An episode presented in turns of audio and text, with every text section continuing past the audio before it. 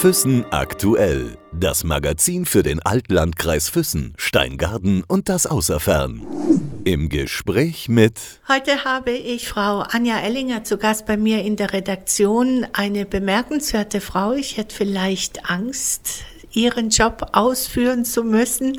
Sie ist Direktorin der Justizvollzugsanstalten in Kempten und Memmingen. Herzlich willkommen. Schön, dass Sie da sind. Danke, dass ich eingeladen wurde. Frau Ellinger, wie ist es, in so einem Betrieb, ich nenne es einfach mal Betrieb, zu arbeiten, wo Menschen sind, die Straftaten begangen haben und die hinter Gitter sind? Haben Sie Angst manchmal? Also ich denke, Angst wäre in allen Lebenslagen der falsche Begleiter.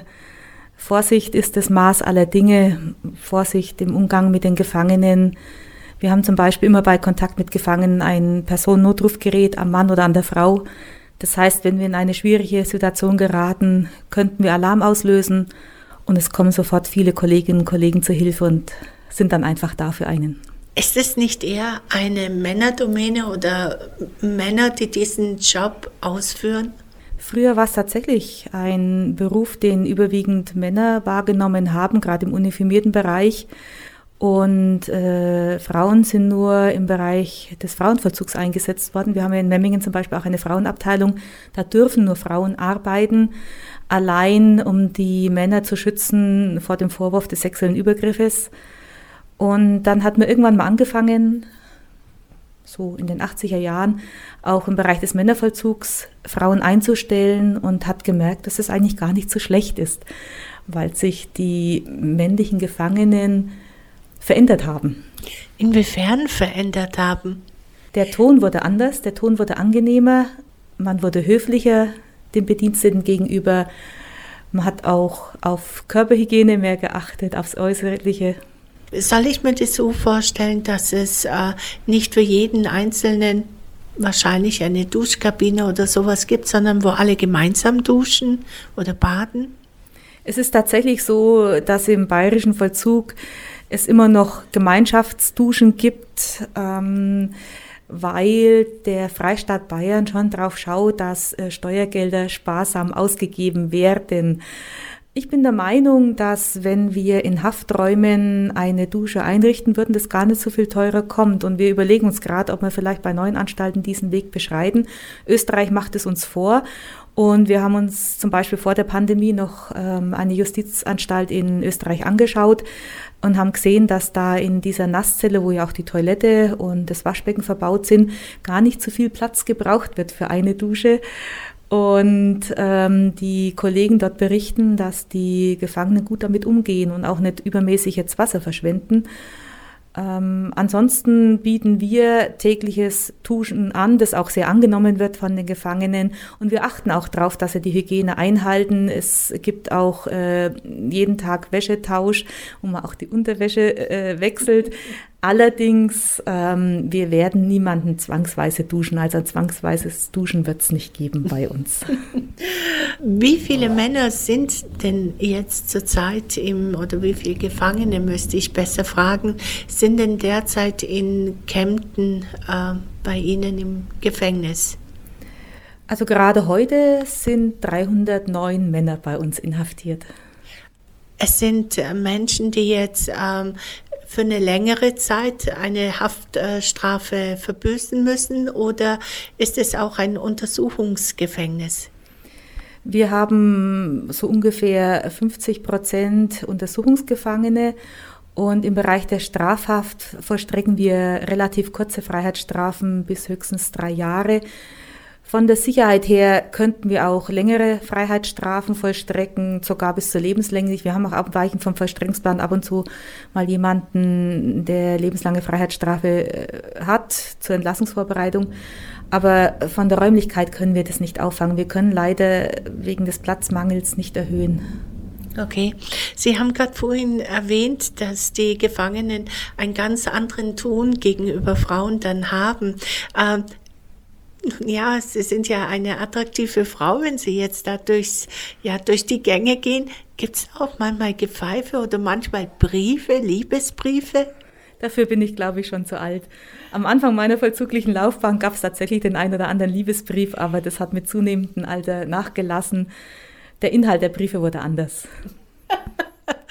Inwiefern anders? Ähm, da gibt es auch schon manchmal Drohungen, wobei das wirklich ähm, ganz, ganz wenige sind. Ähm, wenn ich Briefe von Gefangenen bekomme, da steht da meistens drin, dass sie um ein Gespräch mit mir bitten, weil sie ein bestimmtes Anliegen haben. Und welches Anliegen das ist, das sagen Sie mir dann immer in der Sprechstunde. Das heißt, Sie haben auch eine Sprechstunde, wo Sie sich entweder brieflich oder vielleicht äh, einem Angestellten gegenüber der JVA ähm, äußern, dass Sie einen Termin mit Ihnen haben wollen, oder? Genau, das ist sogar gesetzlich geregelt, dass die Gefangenen Anspruch darauf haben, mit mir zu reden. Allerdings erst, wenn sie mit dem zuständigen Sachbearbeiter geredet haben. Wir haben ja für alle Bereiche, gibt es jemanden, der dafür zuständig ist. Und wenn der Gefangene mit demjenigen nicht äh, zu einer für ihn günstigen Einigung kommt, hat er die Möglichkeit, sich zu mir zur Sprechstunde zu melden. Und ich bin immer wieder überrascht, ähm, mit welch berechtigten Anliegen dann die Gefangenen zu mir kommen. Die übertreiben es tatsächlich nicht, sondern äh, man stellt dann relativ äh, schnell fest, ähm, dass es oft nur um eine Begründung der unserer Ablehnung geht, dass sie vielleicht nicht verstanden haben, warum jetzt sie was nicht bekommen und dass man es einfach noch, nur noch mal erklären muss. Oder möglicherweise, wir haben ja einen Ausländeranteil von so ungefähr 50 Prozent, dass wir äh, den Inhaftierten nicht verstanden haben und dass man vielleicht auch mit Zuhilfenahme vom Videodolmetschsystem dann mal raushört, welches Anliegen, welches berechtigte Anliegen hat der Inhaftierte, dass man vielleicht dann doch helfen kann. Sind Sie dann immer alleine in dem Besprechungszimmer oder in der Sprechstunde oder haben Sie auch jemanden da, der, falls irgendwas sein sollte, auch ähm, ja, Sie beschützen kann oder Sie schützen kann? Es ist tatsächlich so, äh, dass bei meinen Sprechstunden immer jemand dabei ist, aber nicht nur, damit er mich körperlich schützen kann, falls ich angegriffen würde, weil da habe ich ja auch das Personennotrufgerät, könnte relativ schnell äh, Hilfe herbeiholen, sondern einfach, wenn es auch mal Fragen zum täglichen Ablauf gibt, es ist immer der Hausdienstleiter, der weiß auch Bescheid, was im Haus gerade so los ist und kann mir dann noch Informationen geben, sonst müsste ich die Sprechstunde zurückstellen, müsste mich informieren, dann ist gleich jemand da, äh, der die Informationen hat. Und zum anderen ist immer gut, wenn man nicht unter, mit, unter vier Augen mit den Gefangenen redet, sonst könnte er hinterher behaupten, ich hätte ihm das oder das zugesagt. Ähm, und so ist immer jemand dabei, der sagt, nee, nee, die Frau Ellinger hat Ihnen das nicht zugesagt. Achten Sie darauf, wie Sie sich kleiden? Äh, passen Sie auf, was Sie anziehen oder haben Sie eine Uniform an? Ich bin nicht berechtigt, eine Uniform zu tragen. Das, auch das ist bei uns mit Vorschriften geregelt. Das ist nur der uniformierte allgemeine Vollzugsdienst, der eine Uniform tragen darf. Ich sage darf, weil manchmal würde ich tatsächlich gerne eine Uniform tragen. Ich habe es Ihnen ja vorhin schon erzählt, wenn man früh aufwacht, überlegt man sich oft, was ziehe ich heute an. Wenn ich eine Uniform hätte, hätte ich es da leichter. Und die Uniform ist schon praktisch. Auch wir haben ja einen Anstaltsschlüssel, den wir am Gürtel befestigen. Auch wir haben ein Personennotrufgerät. Und wenn man eine Uniform trägt, die ist ja darauf zugeschnitten, äh, dass man sowas dann an der Frau oder Mann hat, dann hat es schon Vorteile. Wenn man einen Rock trägt, äh, der Rock muss erst einmal einen schweren Schlüsselbund tragen können. Ähm, ich achte sehr darauf, was ich anziehe. Ich habe zum Beispiel keine hochhackigen Schuhe an, weil das einen anderen Gang macht und ich möchte nicht irgendwie einen aufreizenden Gang haben. Äh, ich habe keinen tiefen Ausschnitt. Es wäre ja auch ein bisschen gemein, wenn man den Gefangenen irgendwas zeigt und wie wenn man einen Hund so die Wurst vor der Nase hält. Ähm, ich achte auch darauf, dass ich keinen kurzen Rock anhabe. Wenn ich einen Rock anhabe, wie heute zum Beispiel, dann geht er mindestens über die Knie und wenn möglich bis zu den Knöcheln. Sie haben jetzt ein paar Mal äh, das Notrufsystem erwähnt. Äh, wozu ist es denn tatsächlich da? Wie kann dieses Notrufsystem Sie schützen? Was ist es genau? Ich kann aktiv Alarm auslösen, indem ich eine Taste drücke und der Alarm läuft in der Torwache auf und dann werden alle Bediensteten informiert. Ähm, wenn ich niedergeschlagen werde, dann gibt es einen Alarm. Wenn mir das Notrufgerät aus der Hand oder vom Körper gerissen wird, gibt es einen Alarm. Das heißt, es ist ein, ein Schutz für Sie, Wann war denn, oder Sie haben mal ganz kurz vorhin erwähnt, ja, wenn es zu Geiselnahmen kommt oder wie auch immer, wann war denn die letzte Geiselnahme? Also ich hatte zum Glück noch nie das Bedürfnis, einen Notruf abzusetzen. Die letzte Geiselnahme im bayerischen Vollzug war meiner Erinnerung nach im Jahr 2009, als die Leiterin der sozialtherapeutischen Abteilung der Justizvollzugsanstalt Straubing als Geisel genommen wurde. Frau Ellinger, wie wichtig ist es, ein gutes Team an seiner Seite zu haben? Wie eng ist da diese Zusammenarbeit? Man muss sich einfach blind aufeinander verlassen können. Und es ist wichtig, dass man sich regelmäßig austauscht. Wir haben tägliche Besprechungen, auch in Corona-Zeiten treffen wir uns täglich mindestens einmal, also werktäglich, nicht am Wochenende, wobei teilweise mittlerweile ja auch am Wochenende pandemiebedingt, wenn was los ist. Ähm, und trotz Corona ähm, sind wir zusammen in einem Raum mit offenen Fenstern. Wir frieren da teilweise auch, aber wir haben alle FFP2-Maske auf der Nase. Wir haben seit Dezember letzten Jahres die FFP2-Maskentragepflicht, weil wir unbedingt verhindern müssen, dass wir das Coronavirus einschleppen. Wenn, dann sind es ja wir Bedienstete, die das Virus einschleppen können. Die Gefangenen sind am Anfang zwei Wochen getrennt von allen anderen untergebracht in eine Zugangsabteilung, die können es nicht reinbringen. Am Ende dieser 14 Tage werden sie äh, PCR getestet. Wenn, dann sind es wir, die es reinbringen können. Und deswegen tragen wir im Umgang mit den Kolleginnen und Kollegen und vor allem im Umgang mit den Gefangenen alle FFP2-Maske. Sie haben jetzt Corona immer wieder angesprochen. Ähm, gab es bei Ihnen schon mal einen Ausbruch wegen Corona? Wurden oder sind Infizierte dabei? Wir hatten dankenswerterweise kein Infektionsgeschehen. Bei uns waren schon infizierte Gefangene, allerdings haben die das Coronavirus von draußen mitgebracht, teilweise angekündigt von der Polizei. Die Polizei hat äh, illegale Corona-Partys aufgelöst, weil ähm, da Infizierte beteiligt waren, die eigentlich eine Quarantäneanordnung vom Gesundheitsamt hatten. Und äh, wir haben gesagt, ja, die können wir übernehmen und die sind bei uns dann auch alle gesund geworden. Haben Sie dann eine extra Abteilung oder eine Ambulanz, wo Sie die Leute dann quasi gesondert aufnehmen können oder ist das schwierig? Wir haben Abteilungen freigemacht für die Zugänge. Das ist keine medizinische Abteilung, da kommen alle Neuzugänge rein und wenn die dann rausverlegt werden, dann desinfizieren wir die Räumlichkeiten, werden auch so regelmäßig desinfiziert. Und also wir hatten bis jetzt auch keinen schweren Verlauf von bei einem Gefangenen, der Corona infiziert war. Die hatten es alle ganz gut weggesteckt. Und bei zwei haben wir es erst am Ende der Quarantäne gemerkt. Nach 14 Tagen, als wir den PCR-Test gemacht haben, war der positiv und wir haben es vorher nicht gemerkt, weil die keine Symptome hatten. Und die mussten halt dann noch ein bisschen länger da bleiben, bis dann zwei PCR-Tests negativ waren. Was würde denn passieren, wenn jetzt so ein Infektionsgeschehen bei Ihnen wäre und Sie einige Gefangene hätten, die das Virus haben und auch Symptome zeigen, vielleicht sogar schwerwiegende? Also grundsätzlich versuchen wir, die Gefangenen bei uns zu behandeln. Wir haben einen Anstaltsarzt, wir haben Krankenpfleger und Rettungssanitäter, die sich um die medizinische Versorgung von den Gefangenen kümmern. Wenn die Gefangenen intensiv medizinisch versorgt werden müssten, wären wir wahrscheinlich auf die Hilfe der umliegenden Kliniken angewiesen.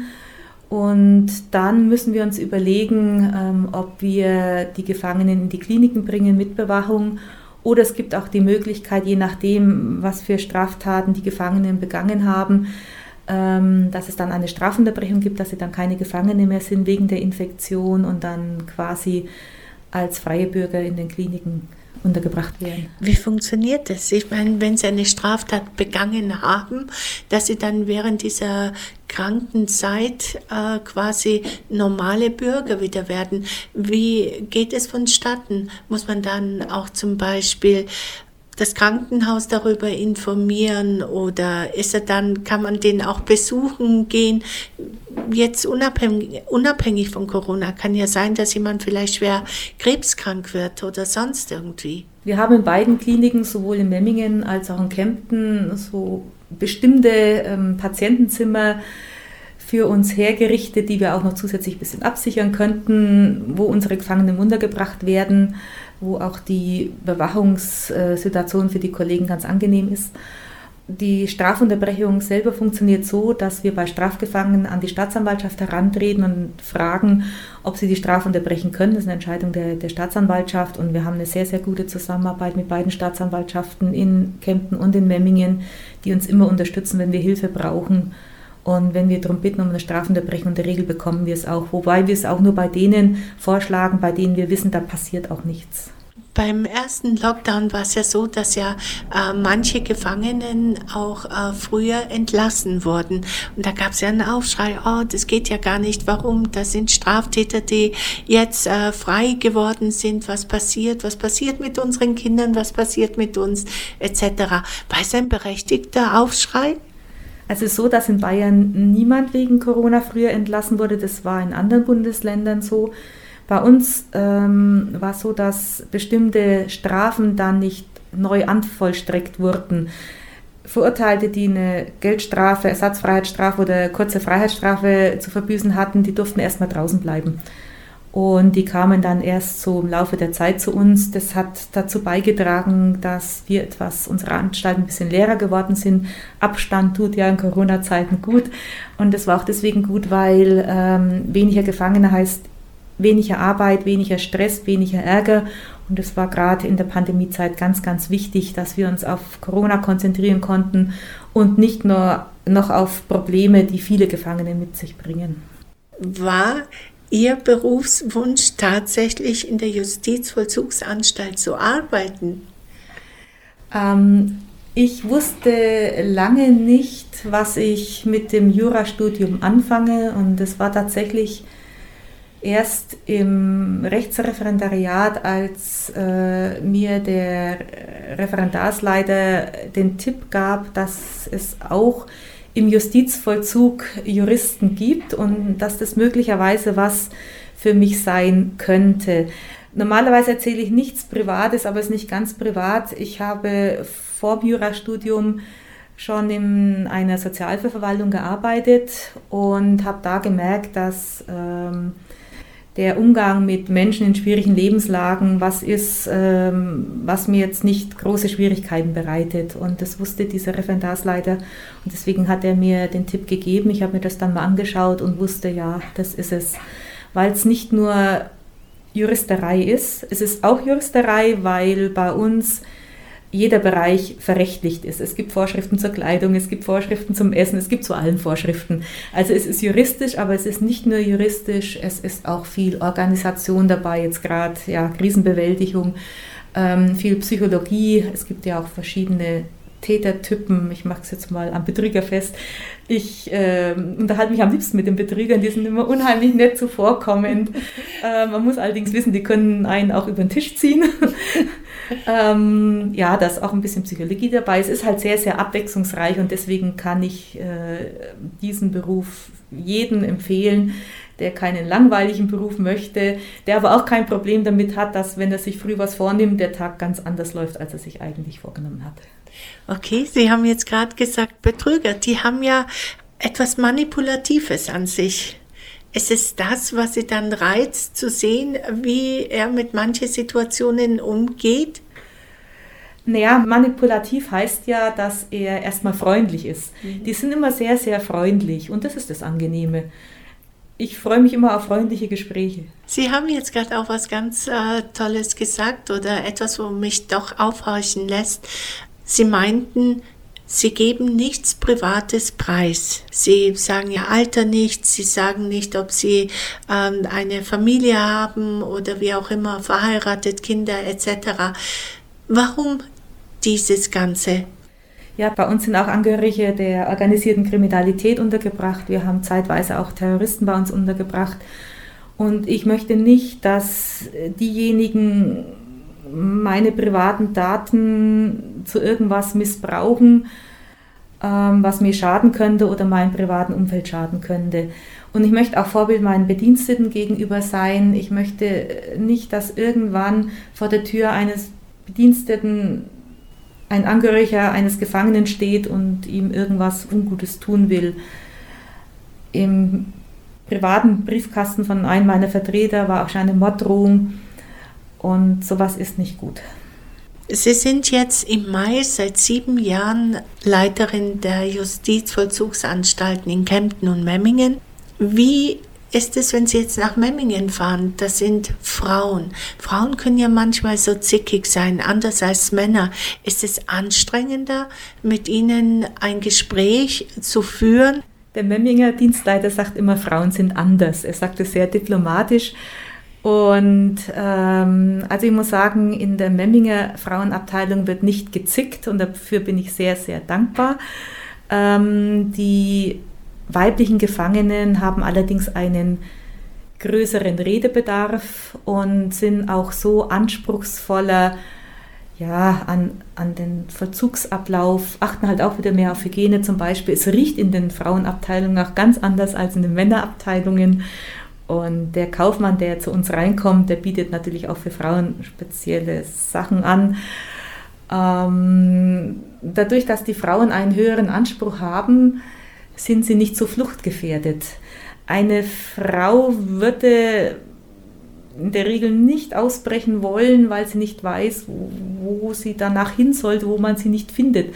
Eine Frau braucht einfach eine Dusche, die kann nicht irgendwo äh, im Wald dann leben, wenn die Polizei nach ihr sucht.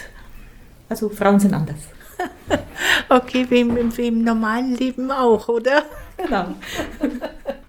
Sie haben vorhin erwähnt, dass etwa 50 Prozent der Insassen Ausländer sind oder eventuell einen Migrationshintergrund haben. Und äh, in unserer letzten Ausgabe hatten wir über die Gefängnisbücherei geschrieben, dass der eine oder andere doch vielleicht schon Schulabschluss macht oder ähm, einen Beruf erlernt, wenn die draußen sind, können sie damit dann auch wirklich was anfangen oder ist die Gefahr, dass sie nicht akzeptiert werden, wieder dazu geleitet werden, Straftaten wieder zu begehen und ins Gefängnis zu kommen? Ich möchte mal kurz was zu Ihrem Einleitungssatz sagen. Also wir haben tatsächlich einen Ausländeranteil von ca. 50 Prozent. Das hängt aber auch damit zusammen, dass ein Ausländer eher in Untersuchungshaft kommt als ein Deutscher, weil einer der Haftgründe ist, dass jemand keinen festen Wohnsitz hat. Das heißt, es sind nicht unbedingt die Ausländer krimineller als die Deutschen, sondern die haben halt keinen festen Wohnsitz in Deutschland und deswegen kommen sie früher in Untersuchungshaft. Auch das erklärt den höheren Ausländeranteil. Zu Ihrer zweiten Frage, was kann man mit den bei uns erworbenen Abschlüssen draußen anfangen. Ich glaube, ein ganz wichtiger Punkt ist, dass die Inhaftierten erkennen, sie haben was drauf, sie können was erreichen. Viele Straftaten resultieren auch daraus, dass manche zu wenig Selbstwertgefühl haben, dass sie vielleicht im Leben oft gesagt bekommen haben, du kannst eh nichts. Und wenn sie bei uns sehen, dass sie einen Mittelschulabschluss erwerben können, das ist was, das gibt Selbstbewusstsein. Selbstbewusstsein, dass ich nicht auf Straftaten angewiesen sein muss, dass ich auch selber was kann. Auch dafür dient ja die Arbeit. Wir haben bei uns Betriebe, die den Gefangenen Arbeit geben, damit die Gefangenen sehen, sie können was erwirtschaften. Sie haben am Monatsende Geld auf ihrem Gefangenenkonto, mit dem sie sich dann auch was kaufen können. Der Kaufmann kommt bei uns zweimal im Monat rein, können sich Tabak kaufen, Schokolade oder irgendwas, wo sie sich dann Essen machen können. Wir haben in, Kempten Gemeinschaftsküchen, wenn sie mit unserem Essen nicht einverstanden sind oder weil sie mal ein bisschen Abwechslung wollen, können sie sich da selber was kochen. Und das haben sie sich selber erarbeitet und das ist viel wert. Dann nehmen sie zumindest dieses Selbstwertgefühl mit. Ob dann der ein oder andere draußen mit auch dem Berufsabschluss, den man bei uns erwerben kann, was anfängt, das können wir dann nicht mehr so verfolgen aus Datenschutzgründen oder weil, wenn die Gefangenen uns verlassen, froh sind, wenn sie von uns nichts mehr hören, dann wollen sie nicht an irgendwelchen Rückfallstudien noch mitmachen. Ähm, der eine oder andere geht ja dann auch vielleicht ins Ausland, dann haben wir auch den Kontakt verloren und kommen an, wissen dann nicht, ist er rückfällig geworden oder nicht. Wir geben ihnen die Möglichkeit, dass sie was mitnehmen, wir geben ihnen die Chance, ob sie es dann nutzen, das liegt dann in der Hand derer, die die Chance in Haft schon mal genutzt haben. Ist Ihnen schon ein ehemaliger Inhaftierter begegnet, wenn Sie jetzt draußen auf der Straße waren oder irgendwo essen gegangen sind, dass plötzlich sie einer bedient hat oder ihnen was verkauft hat in einem Geschäft. Das ist natürlich schon passiert ähm, und ich bin immer erstaunt, wie freundlich ähm, die ehemaligen Inhaftierten dann einen grüßen, aber auf weitere Gespräche lassen sie sich in der Regel nicht ein. sie wollen ja auch nicht geoutet werden, wer da mit mir redet, äh, der kommt ja schon irgendwie in Verruf. Ähm, aber ich glaube, ich tue mir auch oft schwer, ähm, die ehemaligen Inhaftierten zu erkennen, weil bei uns haben sie Gefangenenkleidung an und Kleidung macht Leute. Man erkennt sie dann oft nicht, wenn sie in Freiheit sind, was anderes anhaben. Passiert es zum Beispiel, dass auch weibliche Justizbedienstete sich in einen Insassen verlieben und daraus wirklich eine Liebesbeziehung, vielleicht sogar eine Ehe entsteht? Ja, man kann ja Liebe nicht verbieten, das ist klar. Äh, da hat man keinen Einfluss drauf. Aber ähm, wir sind angehalten, ähm, nur dienstlich mit Gefangenen umzugehen. Und wenn sich jemand in einen Gefangenen verliebt, dann muss er das anzeigen, hat eine Anzeigepflicht und dann wird der Gefangene sofort verlegt in eine andere Justizvollzugsanstalt. Wenn Sie jetzt äh, Sport machen und äh, vielleicht draußen unterwegs sind, Polizisten haben oftmals dieses, dass sie jeden und alles beobachten. Ja, und immer irgendwas in den Menschen sehen, was vielleicht gar nicht der Fall ist. Wie nehmen Sie dann Ihre Umwelt wahr? Passen Sie mehr auf? Also ich bin schon aufmerksam unterwegs. Wenn mir jemand lang mit dem Auto folgt, dann biege ich schon vorher mal ab und schaue, was passiert. Es ist jetzt nicht paranoid, einfach nur vorsichtig, aber ich bin nicht ängstlich unterwegs. Ähm, ich habe einen Selbstverteidigungskurs mitgemacht und deswegen kann ich relativ ruhig ähm, auch joggen gehen weiß mich, glaube ich, schon zu wehren, wenn mich jemand angreifen würde. Also ich würde Ihnen jetzt nicht empfehlen, nicht anzugreifen. Ich wollte das wissen, weil ich mir denke, wenn man so eine Arbeit annimmt und die auch schon so lange praktiziert, dann muss man ja gewisse, ja, gewisse Vorsichtsmaßnahmen aufnehmen und bestimmte Verteidigungen auch lernen, denke ich. Wird es dann von vornherein auch angeboten oder macht man das dann von sich aus selber? Ähm, der allgemeine Vollzugsdienst lernt das schon in der Ausbildung. Wir externen Einsteiger, auch die Fachdienste wie Psychologen, Ärzte, Sozialpädagogen lernen es in ihrer Ausbildung nicht, aber die bekommen von uns eine Schulung. Und es ist auch wichtig, dass man das immer wieder übt, dass die Reflexe einfach drin bleiben. Deswegen bieten wir das regelmäßig an. Wie viele Mitarbeiter haben Sie unter sich? Ähm, in den beiden Anstalten in Chemnitz und Memmingen sind wir ungefähr 200 Bedienstete. Kennen Sie jeden beim Namen? Wissen Sie, was jeder so macht oder welche Vorlieben er ein Hobby hat? Verheiratet, Kinder? Dadurch, dass es 200 Bedienstete sind, ist es noch überschaubar und deswegen kenne ich zum Glück noch jeden und es ist mir auch wichtig, dass ich jeden kenne, und ich weiß auch, wer verheiratet ist, wer Kinder hat, weil das ja uns von den Daten her schon mitgeteilt werden muss. Aber ich glaube nicht, dass ich jetzt von jedem jedes Hobby kenne.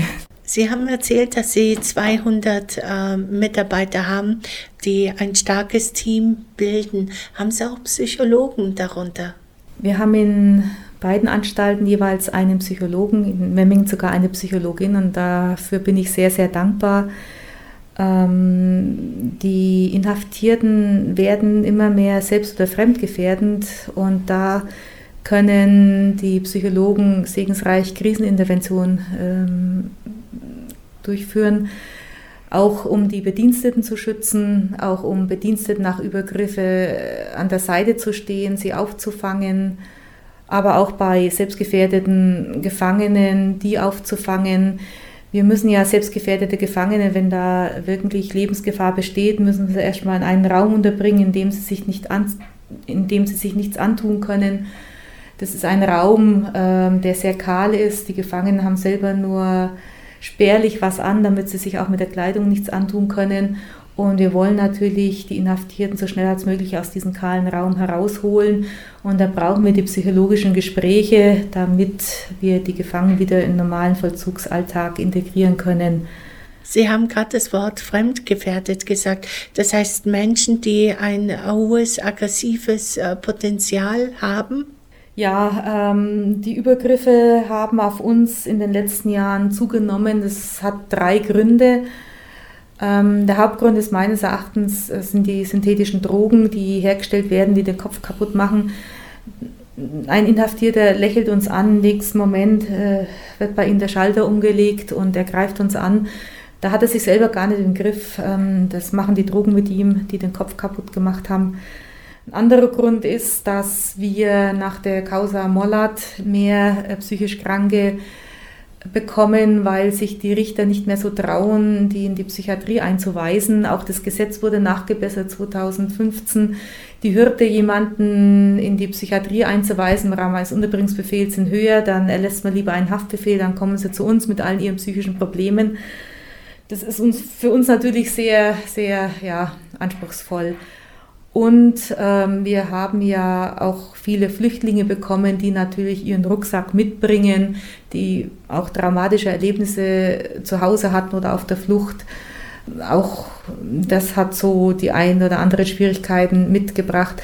Allerdings muss ich sagen, dass in dem letzten Jahr die Übergriffe wieder zurückgegangen sind. Das hängt damit zusammen, ähm, dass wir in Pandemiezeiten ja die Angebote für die Gefangenen erstmal runterfahren mussten und dann Angst hatten, ähm, dass es da innere Spannungen gibt und deswegen dürfen die Gefangenen seit Beginn der Pandemie kostenlos Fernsehen. Vorher mussten sie es bezahlen, mussten dafür arbeiten. Aber wir haben gesagt, die Pandemiesituation ist auch für die Gefangenen schwierig und deswegen dürfen die jetzt kostenlos Fernsehen und das Fernsehen berückt derart, dass auch die Übergriffe auf uns nachgelassen haben. Wäre das vielleicht dann nicht ein Ansatz, dass man sagt, okay, ihr könnt dann wirklich immer wieder Fernsehen schauen oder täglich Fernsehen schauen, dass einfach diese Übergriffe aufhören? Das wird gerade überlegt, ob wir das auch nach der Pandemie beibehalten und wie wir das hinbekommen. Ähm, technisch wird es nur so gehen, dass wir unsere eigenen Fernsehanlagen auf dem Dach haben. Die müssen natürlich gewartet werden, dann muss, braucht man wieder Elektriker. Gut, man könnte Verträge mit draußen abschließen. Alles nicht so einfach, aber gerade diese Überlegungen finden natürlich bayernweit statt und mir ist jeder Bedienstete wichtig. Und ich denke, äh, das sollte man nicht äh, jeden Euro doppelt umdrehen, wenn es um die Sicherheit, um Leben und, und ja, und körperliche Unversehrtheit unserer Bediensteten geht. Ich dachte mir, man hat wahrscheinlich mehr Psychologen, weil oder haben die gar keinen Bedarf, mit jemandem zu reden? Jeder uniformierte Bedienstete ist psychologisch geschult. Ein großer Bestandteil der Ausbildung ist Psychologie. Und deswegen reagiere ich immer ein bisschen allergisch, wenn man meine Leute als Wärter bezeichnet. Das sind keine Werte, die nur auf und zuschließen, sondern das sind wirklich Beamte, die äh, versuchen auch den Gefangenen zu resozialisieren oder den in psychischen Ausnahmesituationen aufzufangen. Man muss wissen, wir haben feste Bedienstete in den Unterkunftsbereichen, die auch ähm, die Briefe lesen. Es gibt ja bei uns Briefkontrolle. Das heißt, ein Bediensteter bekommt auch mit, wenn jemand private Schwierigkeiten hat, wenn vielleicht die Frau überlegt, sich von dem Inhaftierten zu trennen, dann bekommt es erstmal der uniformierte Bedienstete mit, der kann dann mit den Gefangenen drüber sprechen. Also wir haben viele Psychologen bei uns in der Justizvollzugsanstalt. Ich habe höchsten Respekt vom uniformierten Dienst, ähm, die an den Inhaftierten dran sind, die auch diese ganzen Risiken in Kauf nehmen der Fremdgefährdung. Die werden angelächelt von dem Gefangenen, der möglicherweise dann plötzlich einen psychotischen Schub hat und, und ihn dann angreift. Und die müssen wissen, wie reagiert der Inhaftierte jetzt mir gegenüber. Also ich habe höchsten Respekt vor diesem uniformierten Dienst, der auch zudem noch Psychologe ist. Wie verdaut man diese Situationen, die äh, vielleicht nicht so angenehm sind oder nicht angenehm sind und man äh, Angst haben muss um sein Leben? Der allgemeine Vollzugsdienst hat zum Glück keine Angst, sonst würde er diesen Beruf auch gar nicht wählen. Ähm, und die stecken das wirklich gut weg. Ich habe höchsten Respekt, wie gut die das wegstecken, wenn sie mal angegriffen werden. Und die hören auch nicht jede Beleidigung, die hören nicht jedes Arschloch, nicht jedes Idiot. Die hören da auch einfach mal weg, die können das gut wegstecken. Wir haben zudem ein Kriseninterventionsteam, äh, das die dann auffangen äh, kann, wenn was passiert ist. Ähm, die machen das wirklich sehr, sehr gut. Die Sicherheitsmaßnahmen in einem Gefängnis sind ja wahrscheinlich unwahrscheinlich groß. Sie hatten ja 2019 einen Ausbruch gehabt bei Ihnen im Gefängnis und ist ja eigentlich alles wunderbar abgeschottet. Wie sichern Sie sich tatsächlich ab, dass jetzt zum Beispiel nichts runtergeworfen werden kann in einem Gefängnishof, äh, dass die Insassen tatsächlich zu ihrem Betrieb zum Arbeiten gehen kann und so weiter? Ja, bei diesem unsäglichen Ausbruch im August 2019 sind viele Sachen zusammengekommen, was hoffentlich nie wieder vorkommen wird. Was mich sehr belastet hat, ist, dass wir Geld investiert haben in eine ganz, ganz neue Sicherheitseinrichtung und die hat dann versagt. Und wir konnten es vorher nicht erkennen. Das hat man erst erkennen können, als es den Ausbruch gab. Die Sicherheitsfirma musste dann auch nachbessern. Das haben wir verlangt, äh, weil die nicht die Leistung geboten hatten, die wir bestellt und bezahlt hatten. Ähm, hinzu kam, dass die beiden Ausbrecher sehr, sehr sportlich waren. Das wurde ja auch alles gefilmt von unseren Kameras und auch sehr intelligent. Das kann ich jetzt leider nicht hier wiedergeben, wie sie es gemacht haben, um halt Nachahmer zu verhindern. Und äh, vor allem waren die beiden Ausbrecher bereit, für die Freiheit ihr Leben zu riskieren. Die hätten beim Ausbruch genauso sterben können. Also man sieht es auf dem einen Video, der eine wäre fast rücklings von der Mauer gefallen, der hätte es wahrscheinlich nicht überlebt. Der andere ist erstmal nach vorn wieder von der Mauer runtergepurzelt und hat sich dann an der Mauer noch festhalten können, hat sich durch den Stacheldraht wieder hochgezogen. Also was die in Kauf genommen haben. Und die haben sich dadurch, dadurch verletzt und aufgrund der Verletzungen sind sie ja relativ schnell wieder festgenommen worden von der Polizei, was möglicherweise ohne den Verletzungen gar nicht passiert wäre. Aber es ist nicht immer so, dass man sein Leben riskiert oder dass man weiß, man riskiert sein Leben, weil man unbedingt aus äh, dem Gefängnis rausgehen ähm, möchte oder will, weil man diese Enge vielleicht nicht aushält. Ähm, der eine Ausbrecher hat uns ja einen Abschiedsbrief hinterlassen. Er hat sich darin bei mir entschuldigt, dass er mir den ganzen Ärger eingebrockt hat und hat begründet, warum er ausgebrochen ist. Und es hing damit zusammen, dass er ähm, vom Gericht eine relativ hohe Freiheitsstrafe bekommen hat für einen Einbruchsdiebstahl und gleichzeitig die Information, dass seine Mutter schwer erkrankt ist und er hat es ausgerechnet, dass er mit dieser Verurteilung seine Mutter nicht mehr lebend sehen wird und er wollte sie unbedingt noch einmal sehen und deswegen hat er diese Lebensgefahr auf sich genommen. Wie reagiert man dann darauf? Man, man liest es, man weiß, es ist wieder eine Straftat passiert. Wie geht man mit dieser Situation um? Es ist ja recht emotional.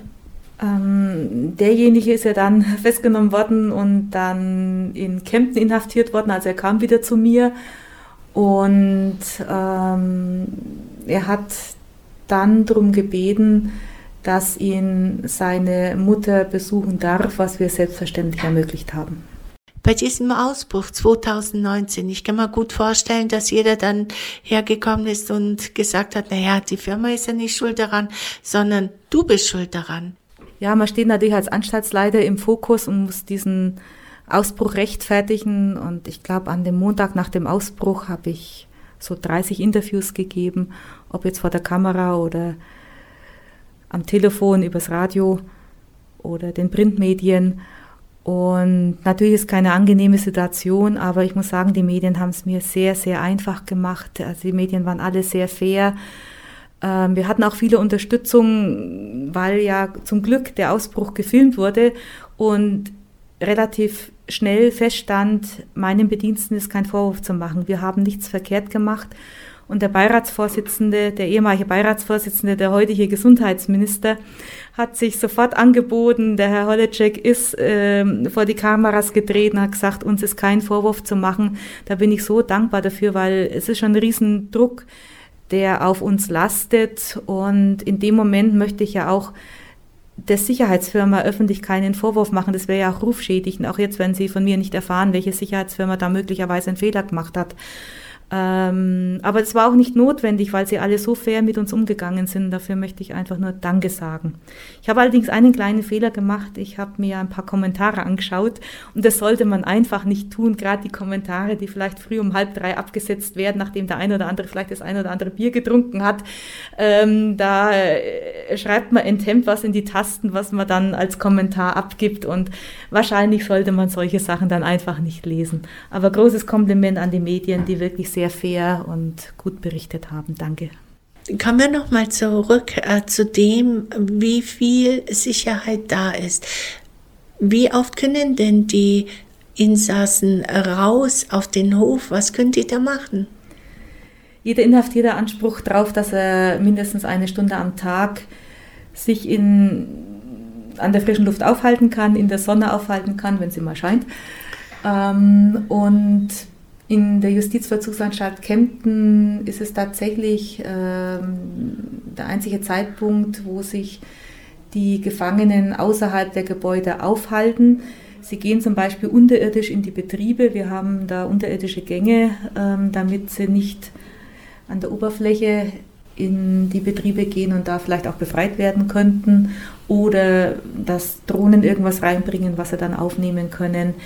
Drohnen ist ja doch was, was unsere Sicherheit gefährdet. Und wir versuchen dieses Risiko zu minimieren, indem eben die Inhaftierten nur unterirdisch sich bewegen in andere Gebäude. Das heißt, die Betriebe sind es Betriebe, die äh, zur Anstalt dazugehören, zum Gefängnis, oder sind es auch Betriebe, die jetzt zum Beispiel außerhalb des Gefängnisses sind? Wir haben Eigenbetriebe wie Küche, Wäscherei, ähm, mit denen wir die Gefangenen versorgen. Und wir haben sogenannte Unternehmerbetriebe, ähm, in denen Firmen von draußen uns die Arbeit hereinbringen. Das sind sehr oft ganz leichte Tätigkeiten, Verpackungstätigkeiten, die man ohne große Fortbildung ähm, erledigen kann. Sie haben vorhin auch mal kurz erwähnt, dass Sie, äh, dass die Inhaftierten auch ein ähm, gewisses Konto haben, Gefangenenkonto. Wie viel verdient die denn da in der Stunde, damit sie sich jetzt zum Beispiel Kosmetiksachen oder Essenssachen oder wie auch immer äh, Genusssachen kaufen können? Der Stundensatz für die Arbeit ist relativ niedrig, im Schnitt nicht ganz zwei Euro pro Stunde aber es gibt andere Lohnbestandteile. Zum Beispiel muss ein Inhaftierter, der arbeitet, sich nicht an Kosten und Logis beteiligen. Die Haftkosten sind im Monat liegen so an die 500 Euro, das spart er sich. Und wenn jemand zwei Monate arbeitet, wird er einen Tag früher entlassen. Also der Lohn besteht auch in Freiheit.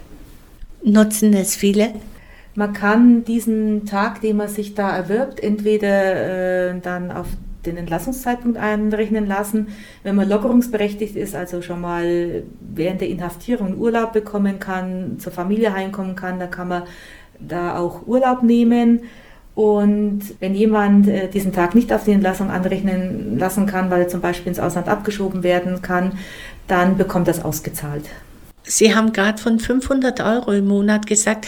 Es hört sich sehr wenig an. Das sind wahrscheinlich keine Personalkosten und nichts äh, damit eingerechnet worden, oder?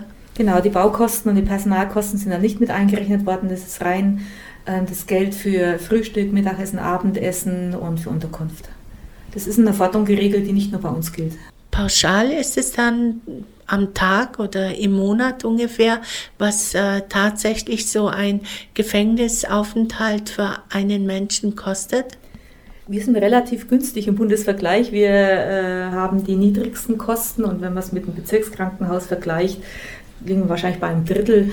Ich denke, die Kosten sind momentan so bei 110 Euro am Tag. Da ist alles eingerechnet, Personal, Baukosten. Wenn jetzt jemand äh, jeden Tag arbeitet, zwei Euro in der Stunde bekommt, ist es so, dass man dann auch äh, acht Stunden arbeitet oder sind es weniger Stunden? Und wann bekommt man dieses Geld ausgezahlt? Äh, wahrscheinlich nicht täglich, monatlich? Grundsätzlich sollen die Gefangenen auch 40 Stunden in der Woche arbeiten. Wir kommen aber nicht ganz hin, weil die Bediensteten ja auch 40 Stunden arbeiten und die müssen vorher Kontrolle machen, die müssen nachher noch ein bisschen Kontrolle machen. Das heißt, ähm, die Gefangenen kommen nicht ganz auf acht Stunden am Tag. Und die Lohnauszahlung, wenn man das so sagen darf, ist es dann auch monatlich? Von dem Lohn, den die Gefangenen verdienen, dürfen sie nicht alles ausgeben, sondern nur drei Siebtel. Vier Siebtel werden für die Zeit nach der Entlassung zurückbehalten, damit sie dann nicht gleich wieder auf Sozialhilfe oder so angewiesen sind, sondern damit sie mit einem bestimmten Geldbetrag, der sollte dann schon etwas höher sein, dann entlassen werden können. Aber drei Siebtel von dem, was sie verdienen, dürfen sie dann beim Kaufmann ausgeben. Es kommt der Kaufmann zweimal im Monat zu uns rein. Kannst einen Tabak kaufen, Schokolade kaufen, Essen kaufen. Mhm. Ich danke Ihnen vielmals, dass Sie da waren. Sie haben mir sehr, ja, einen umfangreichen Einblick in Ihr Arbeitsleben äh, geben können. Ich hätte Sie gerne noch viel mehr gefragt, aber dann wäre das zu privat und wir wollen ja nicht, dass Ihnen irgendwie was passiert. Ich danke Ihnen, dass Sie da waren und viel Erfolg bei allem, was Sie tun. Frau Rieger, herzlichen Dank für das nette Gespräch und für die guten Fragen. Ich habe mich sehr wohl gefühlt bei Ihnen. Herzlichen Dank. Füssen aktuell. Das Magazin für den Altlandkreis Füssen, Steingarten und das Außerfern.